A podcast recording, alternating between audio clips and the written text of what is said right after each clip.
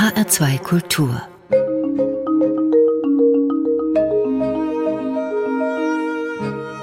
Doppelkopf am Tisch heute mit der Journalistin, Redakteurin und Buchautorin Susanne Mattisen. Gastgeber ist Martin Maria Schwarz.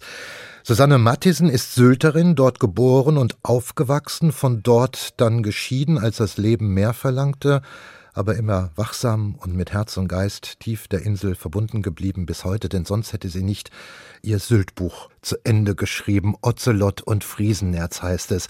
Einerseits ist das eine Erinnerung an Kindheit und Jugend auf Sylt und andererseits eine nicht zu unterschätzende, partiell scharfe Anklage ihrer Insel, die sich massiv zum Schlechteren verändert hat aus ihrer Sicht. Darüber wird zu sprechen sein. Susanne Mattisen, jetzt erstmal einen schönen guten Tag. Ja, hallo. vielen Dank für die Einladung. Sie leben heute in Berlin. Wie oft fahren Sie noch nach Hause, in Ihr ehemaliges Zuhause? Wie oft fahren Sie auf Ihre Insel? Im Sommer war ich natürlich auch, weil das Buch erschienen ist, äh, relativ häufig da, also auch für längere Zeit, mal ein paar Wochen. Aber ansonsten fahre ich so alle vier bis sechs Wochen nach Hause, ja. Das ist dann doch häufig. Ja. Ja. ja man, man, man möchte immer wieder gern äh, nach Hause kommen. Ja, das sind meine Eltern, meine ganze Familie lebt da, meine Freunde. Also irgendwie ist es auch mal merkwürdig, weil ich sage ja auch immer, ich fahre nach Hause. Ja, eigentlich lebe ich ja schon also Jahrzehnte in Berlin, aber mein Zuhause ist eben die ja, Nordseeinsel Sylt. Ich habe das eben jetzt auch selber gesagt, aber ich glaube, es wird verständlich, auch aus dem, was Sie jetzt sagen, das ist nach wie vor ein Zuhause. Ist Ihnen in all den Jahren, die Sie jetzt außerhalb Sylts von Sylt zugebracht haben, also auf dem Festland, ist Ihnen die Insel noch näher gekommen oder doch ferner geworden? Also ich denke mal, in der Zeit, wo ich äh, angefangen habe, äh, als Journalistin zu arbeiten und das auch mit großer Freude und großer Inbrunst, sage ich mal, da äh, vergisst man immer so ein bisschen, wo man herkommt und hat andere Prioritäten. Aber jetzt, wo ich schon ein bisschen älter geworden bin, ich bin ja Jahrgang 63, kann man schon sagen, dass so seit meinem 50. Lebensjahr ich schon sehr große Sehnsucht nach der Insel hatte und auch wieder häufiger dorthin gefahren bin. Ja. ja dann können Sie sich wahrscheinlich auch vorstellen, eines Tages nochmal dorthin zurückzukehren und vielleicht Ihren Lebensabend dort zu verbringen. Komischerweise habe ich das immer so gesagt, schon immer von ganz Anfang an. Also, äh, dass ich dann natürlich äh, wieder zurückkehren werde auf die Insel. Aber ich muss Ihnen ganz ehrlich sagen, mittlerweile bin ich mir da nicht mehr so sicher, weil sich die Insel so stark verändert hat, dass ich das Gefühl habe, es ist nicht mehr wirklich ein Raum oder ein Ort, wo man wirklich leben kann. Mhm. Und warum das so ist, das werden Sie noch erklären im Laufe des Gesprächs. Wann ist Sylt noch am ehesten so, wie Sie es früher erlebt haben? Es hat sich massiv verändert. Das ist ein großes Thema in Ihrem Buch. Aber wo ist es vielleicht doch noch so? Wo sind noch alte Strukturen zu entdecken oder alte Lebensgefühle, die unverändert auftauchen? Muss dazu der Winter kommen? Muss Corona kommen? Oder wo gibt es noch die Plätze, an denen sich vielleicht gar nichts verändert hat?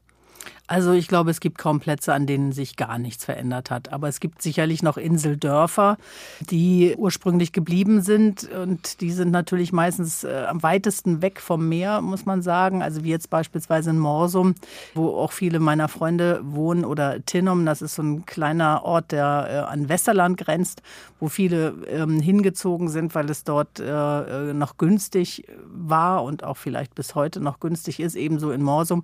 da ist es noch sehr ländlich nicht. Da sind noch äh, Insulaner anzutreffen und ähm, da fühlt man sich schon noch ein bisschen wie früher. Aber der Winter würde sicherlich auch äh, da in Frage kommen. Aber diese Corona-Zeit, die wir hier erlebt haben, ab dem 15. März, die war natürlich ganz extrem, weil es überhaupt gar keine Gäste gab. Und das haben die Sylter so noch nie erlebt. Und ähm, ich auch nicht, muss ich ehrlich sagen. Und ich schließe aus Ihren Worten, Sie haben das sehr genossen.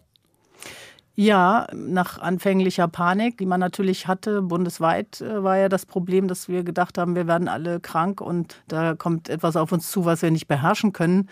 Ähm, nachdem das so ein bisschen abgeklungen ist, äh, hat man sich auch wieder so ins Freie getraut und ähm, dann hat man schon sich sehr gewundert, wie die Insel eben sein kann, wenn äh, kein Tourist, keine Gäste sie besuchen. Und man hatte durchaus merkwürdigerweise so ein Gefühl, wie als würde diese Insel durchatmen, als würde sie so einen Heilungsprozess mhm. durchlaufen, als würde, als würde noch einmal ähm, wäre Stopptaste gedrückt worden und wir könnten noch mal ganz von vorne anfangen. Tja, das ist leider nicht so. Sie mussten das schon ein paar Wochen später erfahren oder wir alle haben es hören können in den Nachrichten. Kaum war es wieder möglich, Urlaubszeit auf Sylt zu verbringen. Da war die Insel schon wieder überrannt. Und ich glaube, das, was Sie da beschrieben haben, diese Menschenlehre, das wird nie wieder, jedenfalls so schnell nicht wiederkommen, so einen Eindruck von der Insel zu bekommen. Nee, ich denke mal, ähm, alle, die das miterlebt haben, und das ging ja nur für diejenigen, die auch tatsächlich ihren ersten Wohnsitz da haben oder einen Personalausweis, wo die Adresse Sylt eingetragen ist. Ich denke, das werden wir so nicht mehr erleben. Und ich glaube, der Schock war umso größer für uns alle, als, sage ich mal, die Insel wieder geöffnet wurde und wir sozusagen von 0 auf 180 gingen. Das war mhm. ja kein normaler Saisonstart, ähm, der ja so anrollt, sondern das war ja von einem Tag auf den anderen war die Insel äh, gefüllt. Und das war mhm. schon äh, ein Schock, muss ich sagen. Also es haben viele so empfunden und äh, für mich war das auch ganz, ganz extrem. Ob daraus vielleicht doch Lehren für die Zukunft gezogen werden, auch darüber werden wir am Ende unseres Gesprächs auf jeden Fall noch einmal diskutieren. Susanne Mathiesen, was ist denn an Ihrem Charakter typisch Sylt? Woran würde jeder Einheimische erkennen, das ist eine von uns, das ist eine Sylterin? Das ist sehr interessant. Also ich ähm, glaube, das geht nur wenn man sich da wirklich kennt. Also es gibt, glaube ich, nichts, wo wir sagen würden, wir haben jetzt alle Haare, die die Farbe von Dünengras haben oder haben alle blaue Augen oder sowas. Das ist nicht der Fall. Sicherlich, wenn man zusammen irgendwo sitzt und äh, ins Gespräch kommt, dann wird das natürlich alles immer sofort schnell klar. Ich habe in Ihrem Buch etwas herausgepickt und aufgegriffen, was ich total spannend fand. Sie sprechen da von einer Eigenschaft, die Sie nennen sie, es ist so eine Sylter, Sylter Distanzlosigkeit im Umgang miteinander. Ja, Was aber ist das, das, ist natürlich, ja. ja. das ist eine Distanzlosigkeit. Das ist auch eine, ähm, äh, ein, ein, Duzen, das äh, sich da eingebürgert hat, also über die Generationen hinweg. Und natürlich, sobald man äh, ins Gespräch kommt, ist man sich sofort einig. Man kennt sich, man hat dieselben Erfahrungen gemacht, äh, man empfindet dasselbe für die Insel. Ähm, das ist wahrscheinlich dann, wenn man dort geboren ist, äh, automatisch wird das sozusagen deutlich in allem, was man tut hat. Und die Distanzlosigkeit, ähm, die natürlich von vornherein, wenn man da aufwächst, äh, merkt man das natürlich nicht. Erst wenn man dann später dazukommt. Es ist natürlich ganz klar gewesen, wir hatten ja immer keine abgeschlossenen Türen beispielsweise oder äh, wenig Gardinen vor den Fenstern, keine Rollos oder elektrische Sonnenblenden, die da runtergefahren werden. Wir hatten vielleicht Friesenwelle, um die Grundstücke einzugrenzen, aber ansonsten war immer freie Sicht, freier Blick. Wir haben ja auch keine Anhöhe Höhen, außer jetzt der Uwe-Düne in Kampen, was ja unsere höchste Düne ist. Ähm, man kann den Leuten schon immer oder konnte den Leuten schon immer durch die Scheiben mhm. ins Wohnzimmer schauen und ähm, so sind die Leute natürlich auch. Aber das ist schon mal ein ganz wichtiger Punkt für alle, die noch nie auf Sylt waren. Ich zähle mich mit dazu. Ich kriege auch immer mit, ach, bin gar nicht der letzte Verbliebene, der Sylt nicht kennt. Es sind doch noch einige, die diese Insel noch nie betreten haben. Sie sind vom großartigen Jahrgang 1963, wachsen dann also in die späten 60er, Anfang 70er Jahre hinein auf Sylt auf. Die 70er Jahre, das goldene Zeitalter, als Sylt aufsteigt zu einer der beliebtesten Urlaubsinseln und sich dann die Nomenklatura der Republik dort die Klinke in die Hand gibt. Diese Kindheit beschreiben Sie. Bevor wir da tiefer einsteigen, machen wir Ihren ersten Musikwunsch. Susanna Mattisen, da haben Sie sich von Joan Jett einen Titel gewünscht. Können Sie den ein bisschen umrahmen? Das ist Joan Jett äh, ist ja sowieso auch eine Ikone meiner Kindheit. Es ist ja die erste Teenagerband, äh, die eigentlich nur aus Frauen oder jungen Mädchen bestand, äh, die Runaways. Und Joan Jett macht bis heute Musik und ähm, hat vor allen Dingen jetzt einen neuen Titel rausgebracht, Jeepster äh, von Mark Bolan, T-Rex. Das war ja, es waren ja die Ikonen unserer, unserer Kindheit. Und wer in den 60ern geboren ist und die 70er miterlebt hat, aktiv, ähm, wird sich an diese Musik natürlich auf jeden Fall erinnern. Und gerade diese Platte ist neu herausgekommen. Und Joan Jett ähm, äh, sozusagen würdigt nochmal auf ganz besondere Art und Weise ähm, die Musik von äh, Mark Bolan und T-Rex.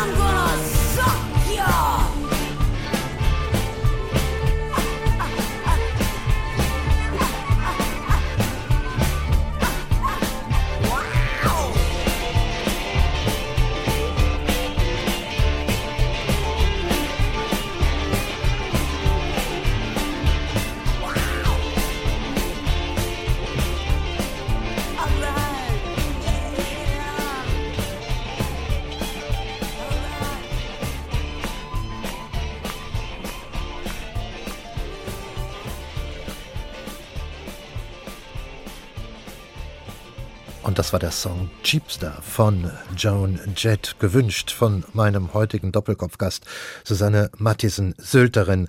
Und seitdem sie ihr Buch Ocelot und Friesenerz über ihre Kindheit und Jugendjahre auf Sylt veröffentlicht hat.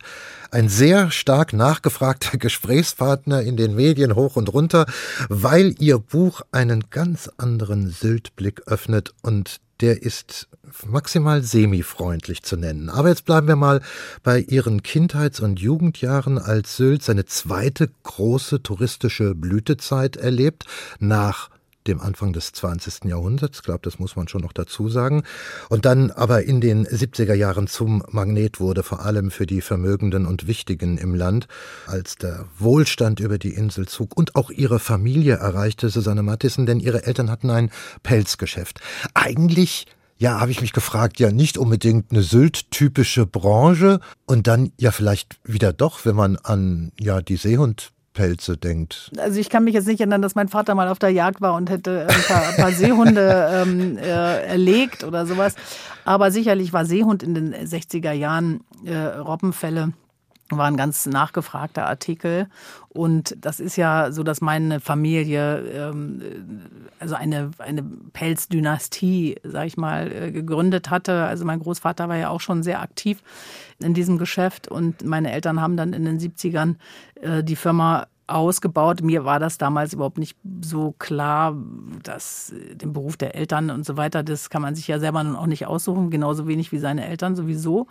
Aber Pelz war in den, wurde in den 70er Jahren, also in den 60ern war das natürlich auch schon so, aber in den 70ern wurde es dann richtig stark ähm, der Ausweis, dass man es geschafft hatte und dass man, dass man einen gewissen Status erreicht hatte. Und äh, da hat sozusagen mein Vater, meine Mutter haben ähm, dann Deutschland mit Pelzen eingekleidet. Das war ganz großes Geschäft. Und man muss immer eine Sache immer berücksichtigen. Frauen kaufen sich die Pelze ja nicht selbst oder haben das damals jedenfalls auf keinen Fall getan, sondern es wurde ja der Ehemann oder der, der Mann hat für die Frau ähm, einen Pelzmantel gekauft und ihr damit äh, gezeigt, wie wichtig sie für ihn war und das natürlich auch vornehmlich gern im Urlaub, weil man da natürlich zu zweit unterwegs war. Und aus diesem Grund davon haben halt, äh, deshalb haben meine Eltern so stark davon profitiert. Und mhm. ja, das war ein super Geschäft. Geschäft in den äh, 70ern. Wenn Sie das so erzählen, wie weit entfernt kommt einem das vor? Und es ist nicht mal ein halbes Jahrhundert her. Aber diese Zeit, als der Nerz oder der Pelz das Maß aller Dinge war, jedenfalls so in der gehobenen Gesellschaft und vor allem für Frauen. Es ist die Zeit der Aufbau- und Wirtschaftswunderjahre. Es war auch die Zeit, als halt eben ihre Elterngeneration arbeitete und schuftete und wirtschaftete bis zum Anschlag und das betraf ja genauso die Frauen und das hatte Konsequenzen. Die Kinder kamen einfach halt auf die Welt, hatten sich aber sofort einzufügen von besonderer elterlicher Aufsicht oder 24 Stunden Zuwendung, so wie das heute der Fall ist, keine Spur. Das aber, Susanne Mathiesen, teilen dann doch sehr, sehr viele dieser Generationen, ich bin ja dieselbe Generation, teilen eigentlich fast alle, die in dieser Zeit groß geworden sind, egal ob auf dem Festland oder auf einer Insel, aber trotzdem habe ich den Eindruck, auf so einer Insel wie Sylt war das noch krasser, kann es sein? Äh, damals haben wir das natürlich in dieser Form gar nicht wahrgenommen als Kinder. Ähm, vielleicht hätte man sich das mal denken können, weil wir wurden ja quasi im Pulk immer verfrachtet von einer Familie zur anderen, also die gerade mal Zeit hatten, sich um die Kinder zu kümmern. Da sind wir dann sozusagen gemeinsam aufgeschlagen in Gruppen bis zu 10 bis 14 Kinder.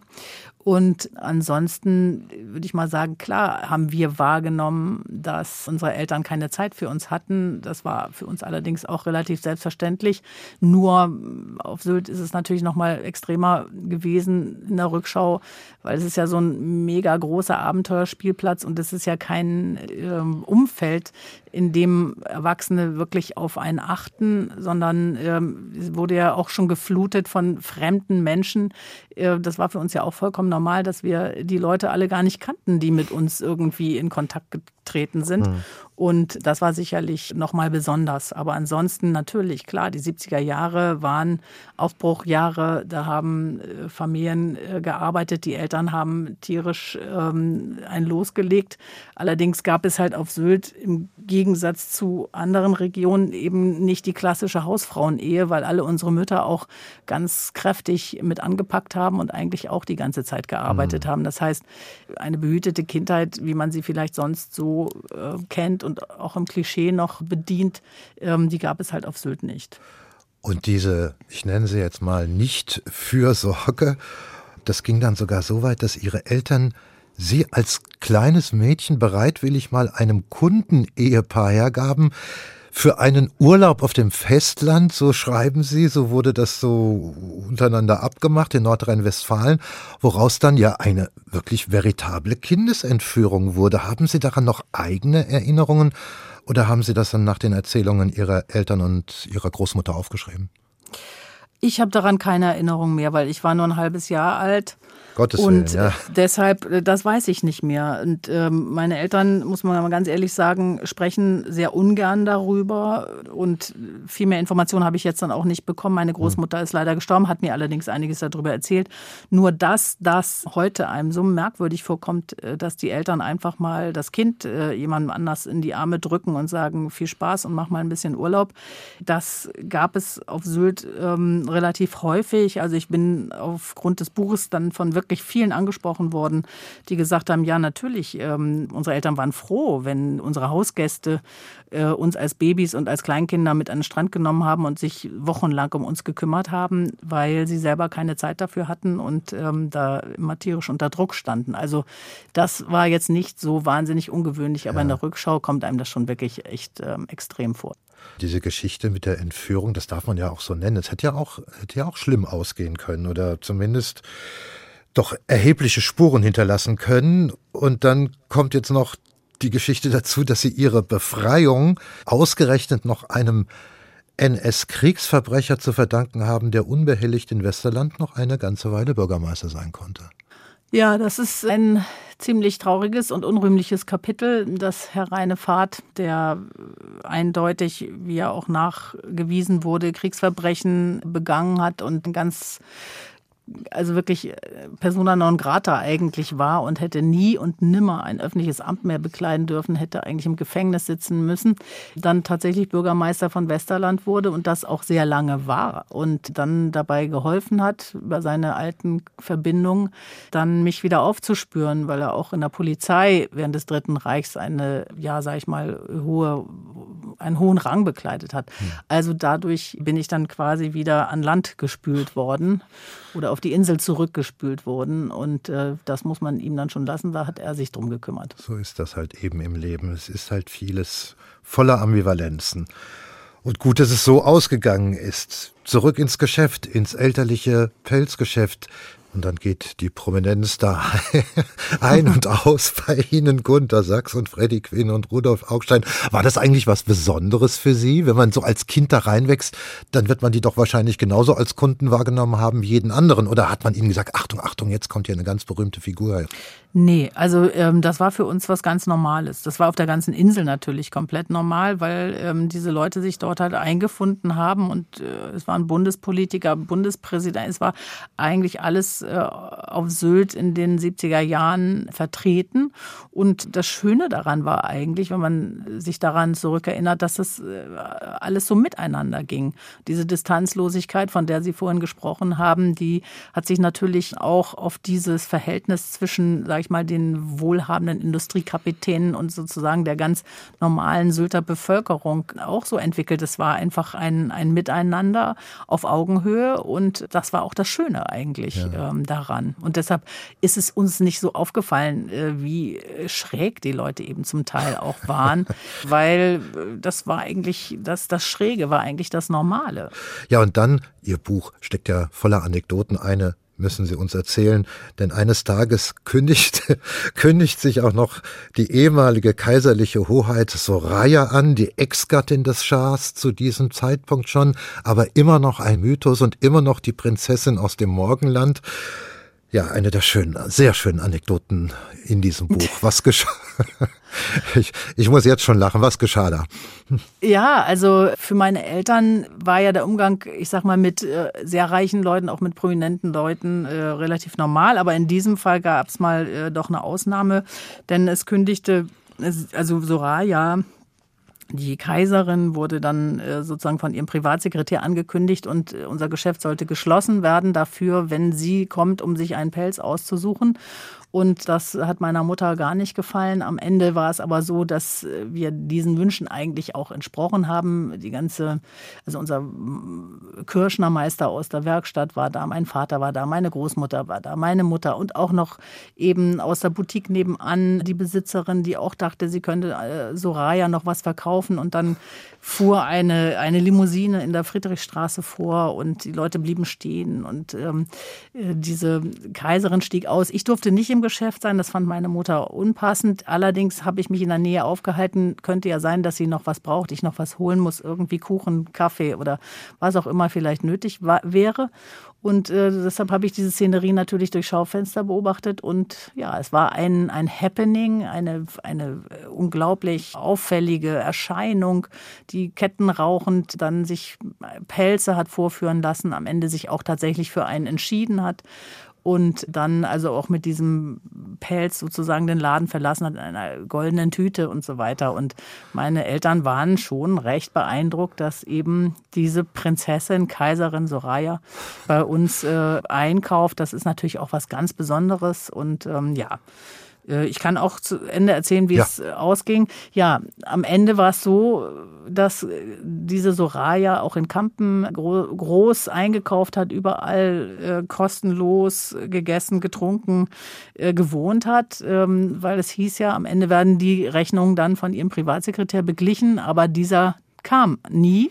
Und Soraya verschwand auch irgendwie auf Nimmerwiedersehen. Und nicht nur meine Eltern, auch andere Familien blieben dann äh, schon auf einigen Außenständen sitzen, denn das war eine Trickbetrügerin, die es wirklich hervorragend geschafft hat, äh, den Eindruck zu erwecken, dass sie die, die echte Soraya war. Man musste einfach nur richtig ganz groß aufspielen, dann äh, hat man selbst die Sylter sozusagen an der Nase herumgeführt. Das war sehr beeindruckend und ist uns allen äh, tief ins Gedächtnis eingebrannt worden. Unter uns gesagt, ich bewundere sowas wirklich still und heimlich, weil wer so glaubwürdig Theater spielen kann, dass die Umgebung das Theater nicht mehr merkt, sondern für bare Münze nimmt, der hat eine große, zumindest eine große Bühnenleistung vollbracht.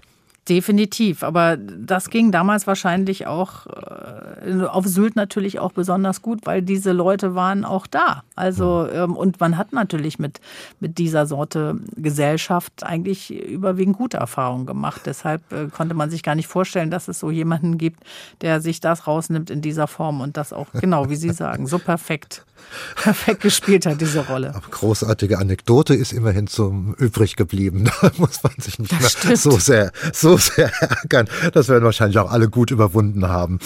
Aber wir sind dann auch schon in der Mitte der 70er Jahre und schon die Mitte der 70er Jahre ist die Zeit, als sich die ersten Drohgewitter über dem Pelzgeschäft zusammenbrauen. Sie haben das auch in Ihrem Buch gleich auch mal personifiziert. Brigitte Bardot Sie lässt die Schauspielerei sein, wird Umweltaktivistin, Tierschützerin und klagt damit natürlich auch das Pelzgehörbe gleich mit an. Die ersten Artenschutzabkommen werden unterzeichnet und dann geht das mit dieser Branche wirklich richtig den Bach runter. Wann war es denn endgültig vorbei mit dem elterlichen Geschäft? Also meine Eltern haben sehr lange, würde ich mal sagen, durchgehalten, also noch äh, bis 2005, ähm, 2006. Aber man muss ganz klar sagen, sind ja mit ihren Kunden und Kundinnen alt geworden und es gab einfach kein Neugeschäft mehr. Also insofern war, waren die 70er mit Brigitte Bardot, wie mein Vater ja immer behauptet und sicherlich auch gar nicht Unrecht hat, der Anfang vom Ende und auch das Artenschutzabkommen als die Wildware in der Form nicht mehr vertrieben werden konnte, nicht mehr eingekauft werden konnte, war natürlich der Artikel Pelz geriet immer mehr in Verruf. Tierschutz, Tierwohl haben dann am Ende doch so durchschlagend gewirkt, was sicherlich auch richtig war. Und ich will mich da auch in keinster Weise jetzt äh, nochmal für die Pelzbranche in die, in die Bresche werfen, denn ich denke, das ähm, hat seine Zeit gehabt und es ist in Ordnung, dass das in dieser Form heute nicht mehr existiert. Ja. Aber die, ich sag mal, die ganz schwierigen Jahre waren dann sicherlich die 90er. Und äh, da hat ja dann auch eigentlich deutschlandweit, man darf nicht vergessen, es gab fast in jeder, selbst kleineren Stadt, einen Kirschner, einen Pelzbetrieb. Eigentlich flächendeckend mussten äh, die Kirschner aufgeben und hm. ähm, das Geschäft kam zum Erliegen, keine Frage. Aber immerhin, das Geschäft haben Ihre Eltern noch bis 2005 aufrechterhalten.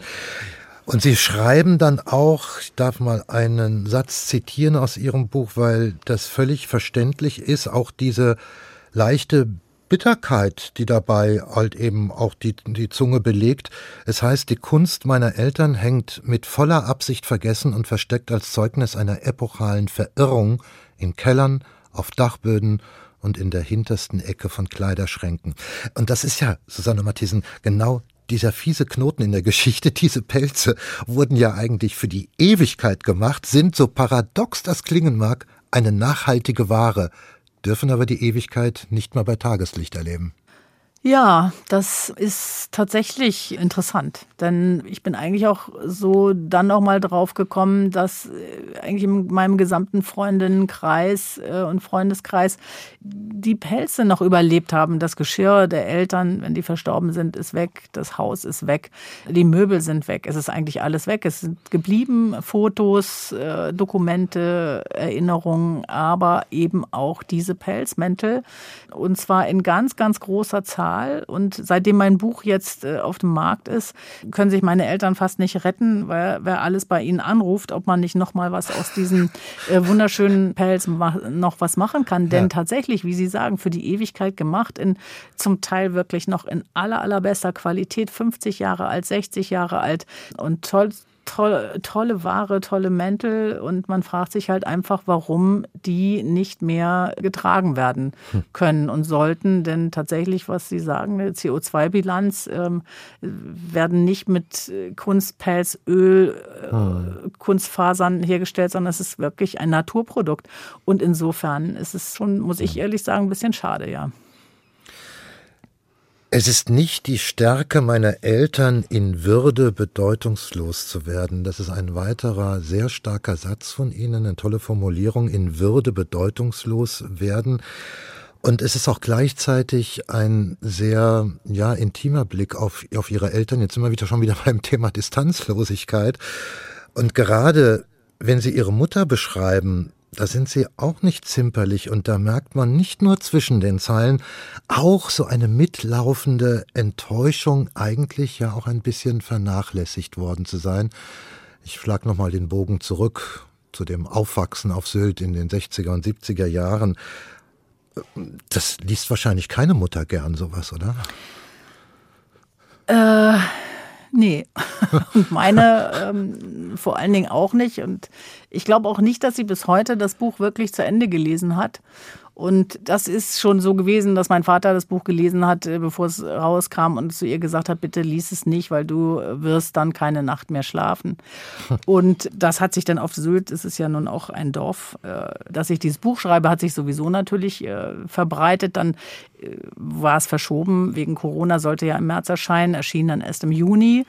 Und da hatten natürlich dann schon die Gerüchte die Runde gemacht. Und es ging in erster Linie tatsächlich darum, was habe ich meiner Mutter angetan mit diesem Buch. Hm. Also hat sie das verdient, hat sie das nicht verdient. Und ich denke, es macht keinen Sinn, ein Buch zu schreiben, wo man jetzt einfach nur so schön nostalgisch äh, in den Anekdoten und in diesen schönen Erinnerungen schwelgt, sondern diese Situation, in die meine Mutter kam, in den 60er und 70er Jahren, in die viele Frauen kamen, in dem sie eigentlich schon gestartet waren, um ein eigenes Leben zu führen und dann trotzdem wieder in so eine klassische Ehe nicht hineingezwungen wurden, aber hineingeraten sind. Plötzlich kriegten sie Kinder. Meine Mutter wollte keine Kinder. Also äh, die wollte selber Karriere machen. Und jetzt fand sie sich plötzlich in einem Pelzgeschäft wieder, hatte plötzlich Kinder und äh, hat das Beste draus gemacht.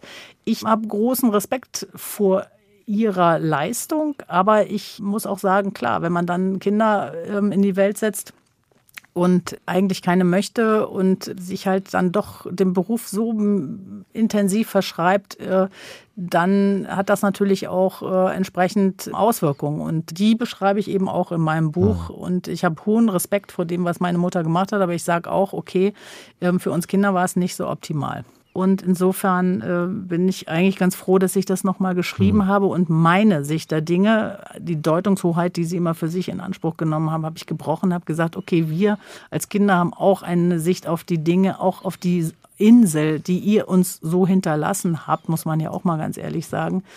Unsere Elterngeneration hat ja überhaupt den, den, den Anfang gemacht für diesen, diesen heftigen Ausverkauf, der dann äh, die Insel überrollt hat. Die haben dem ja auch nichts entgegengesetzt. Und ich finde, das ist durchaus auch unsere Pflicht und auch meine Pflicht in meiner Generation, jetzt einmal darauf hinzuweisen, was damals eigentlich wirklich passiert. Und darüber sprechen wir nach dem zweiten Musikwunsch von Ihnen, Susanne Mattisen. Mango Jerry in the Summertime. Ein Riesenhit. Und ein immer noch Hit. Dieser Song, ähm, der, der ist so typisch für die 70er Jahre ähm, und ist ja bis heute wirklich ein Klassiker. Und auch in diesem Jahr, in diesem Corona-Sommer, ist dieser Song 50 Jahre alt geworden. Und wenn man das sich vor Augen hält, dann merkt man natürlich, dass wir echt ganz schön alt geworden sind, Herr Schwarz. ich nicht, Frau Mathiesen, ich nicht.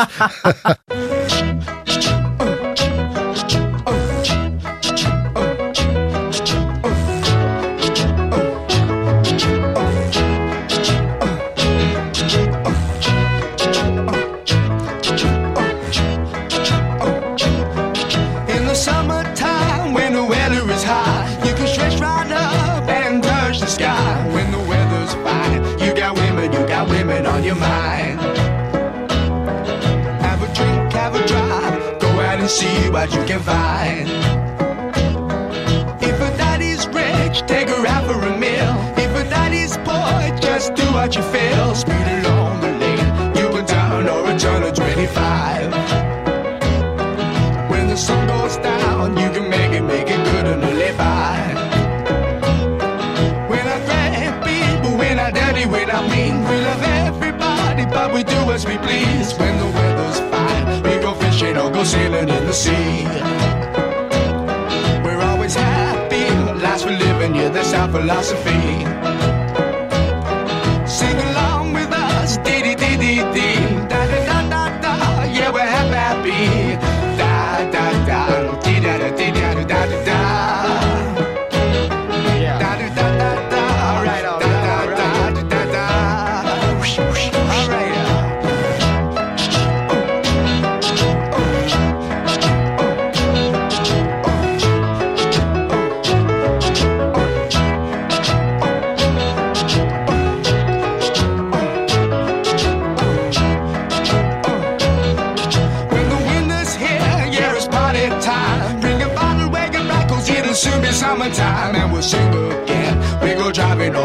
Settle down.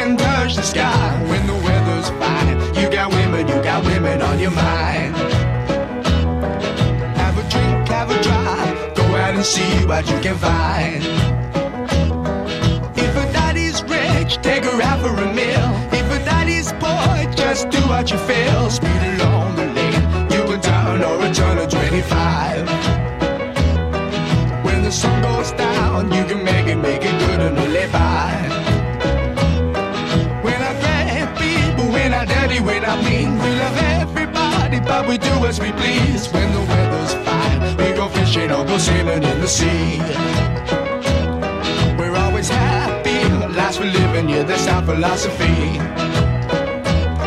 Sing along with us, dee dee dee dee dee,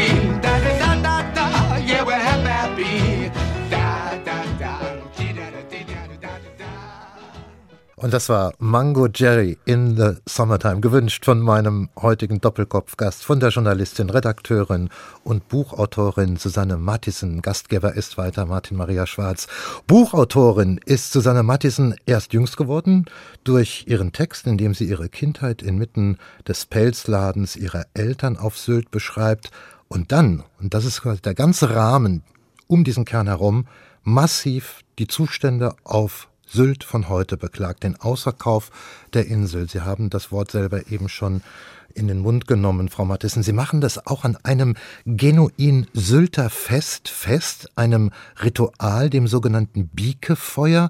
Was ist das für ein Fest und warum haben Sie es herausgestellt als Symbol für eine Entwicklung, die, und da nehmen Sie auch wieder kein Blatt vor den Mund, beklemmend, bedrohlich und sehr bedenklich ist, jedenfalls in Ihrer Empfindung. Wahrscheinlich nicht nur in Ihrer.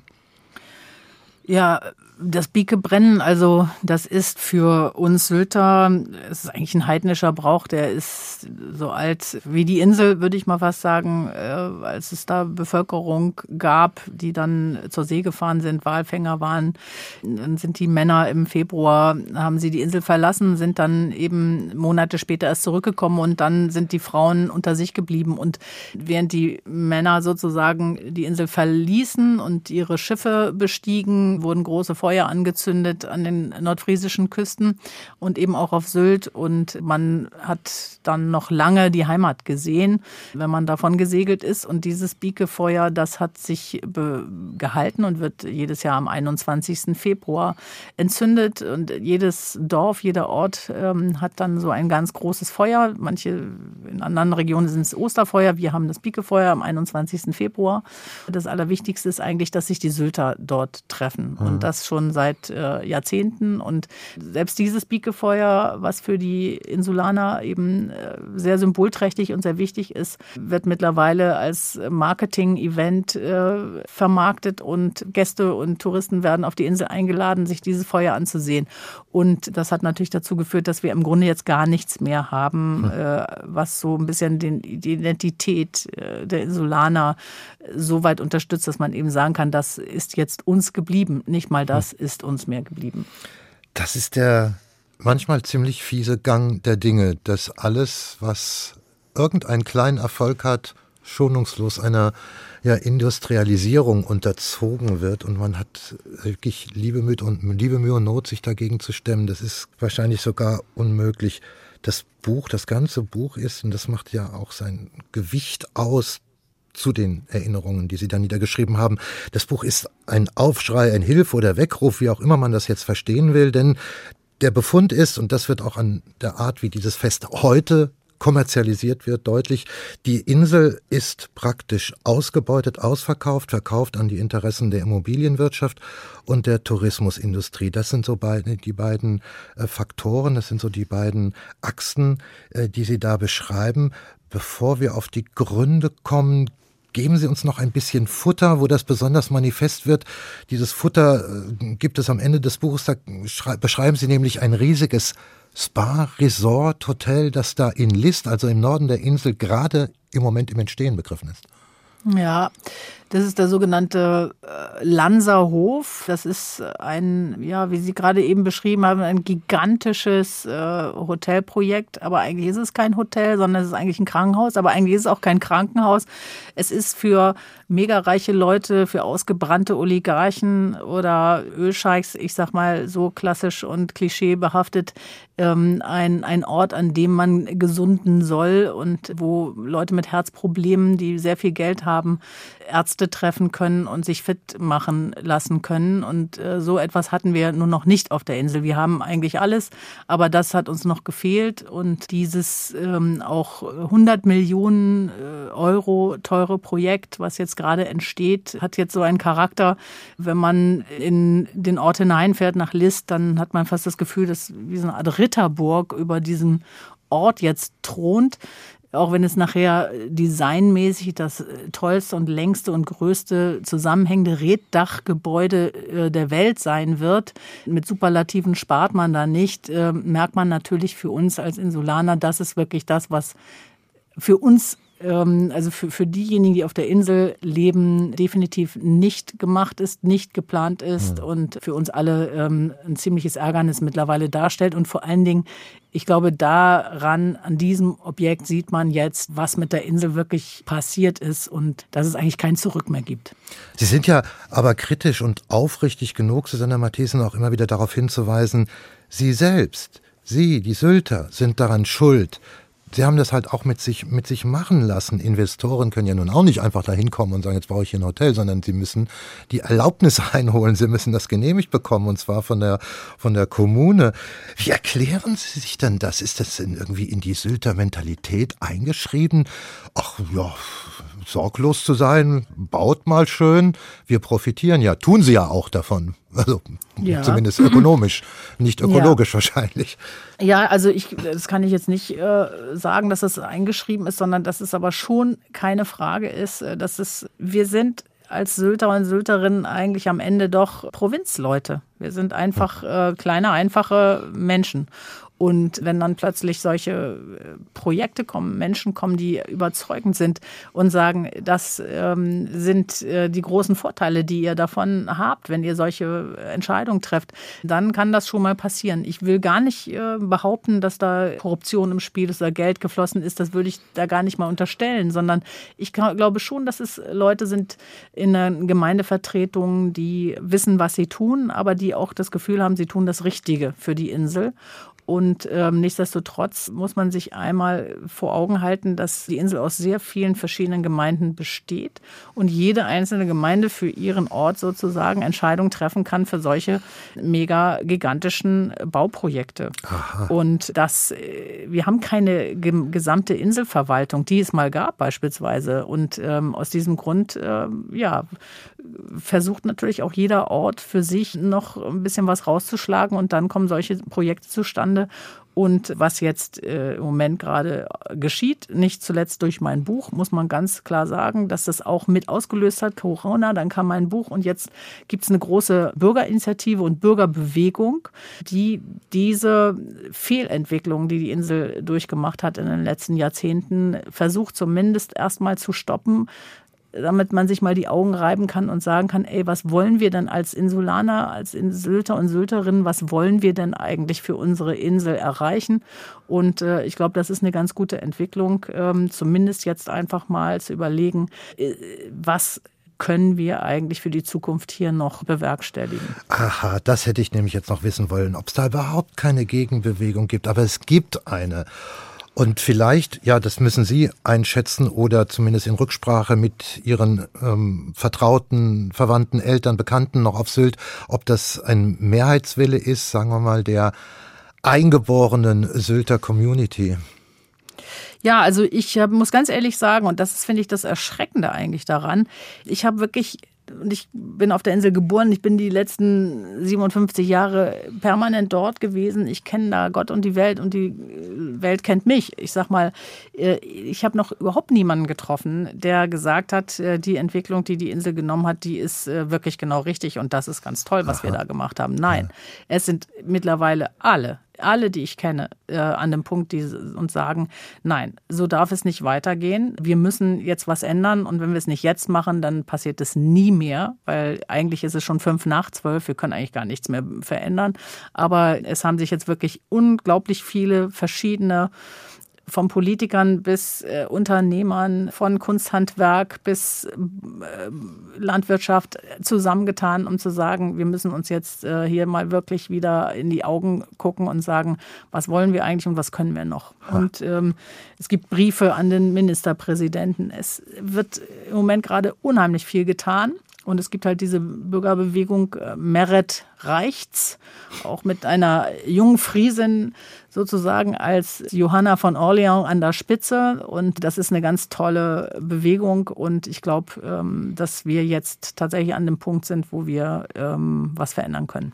Und wenn wir hier auf dem Festland vielleicht in den nächsten Wochen, Monaten und Jahren hören, ah, da bewegt sich etwas, da ist etwas in eine vielleicht bessere Richtung in Bewegung geraten, dann war das Buch von Ihnen vielleicht der Anstoß und der Impuls dafür. Susanne Matthiesen, haben Sie ganz herzlichen Dank für dieses Gespräch. Susanne Matthiesen, Journalistin, Buchautorin, Verfasserin des Syltbuches Ocelot und Friesenerz.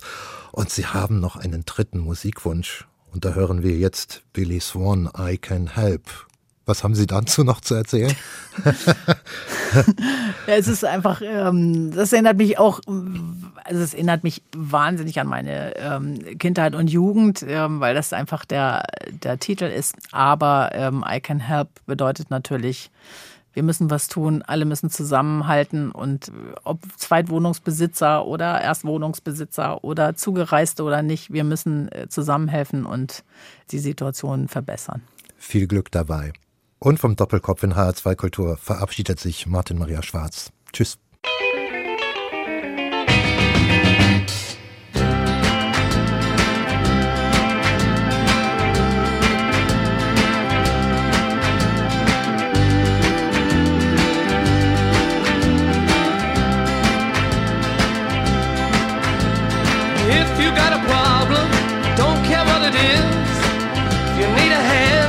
gonna show you this. I can help.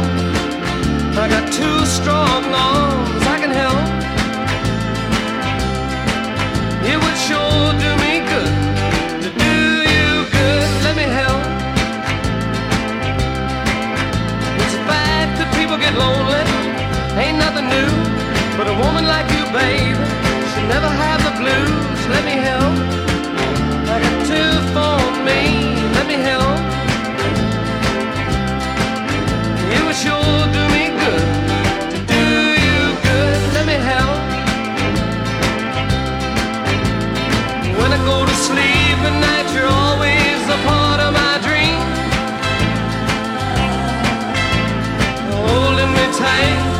telling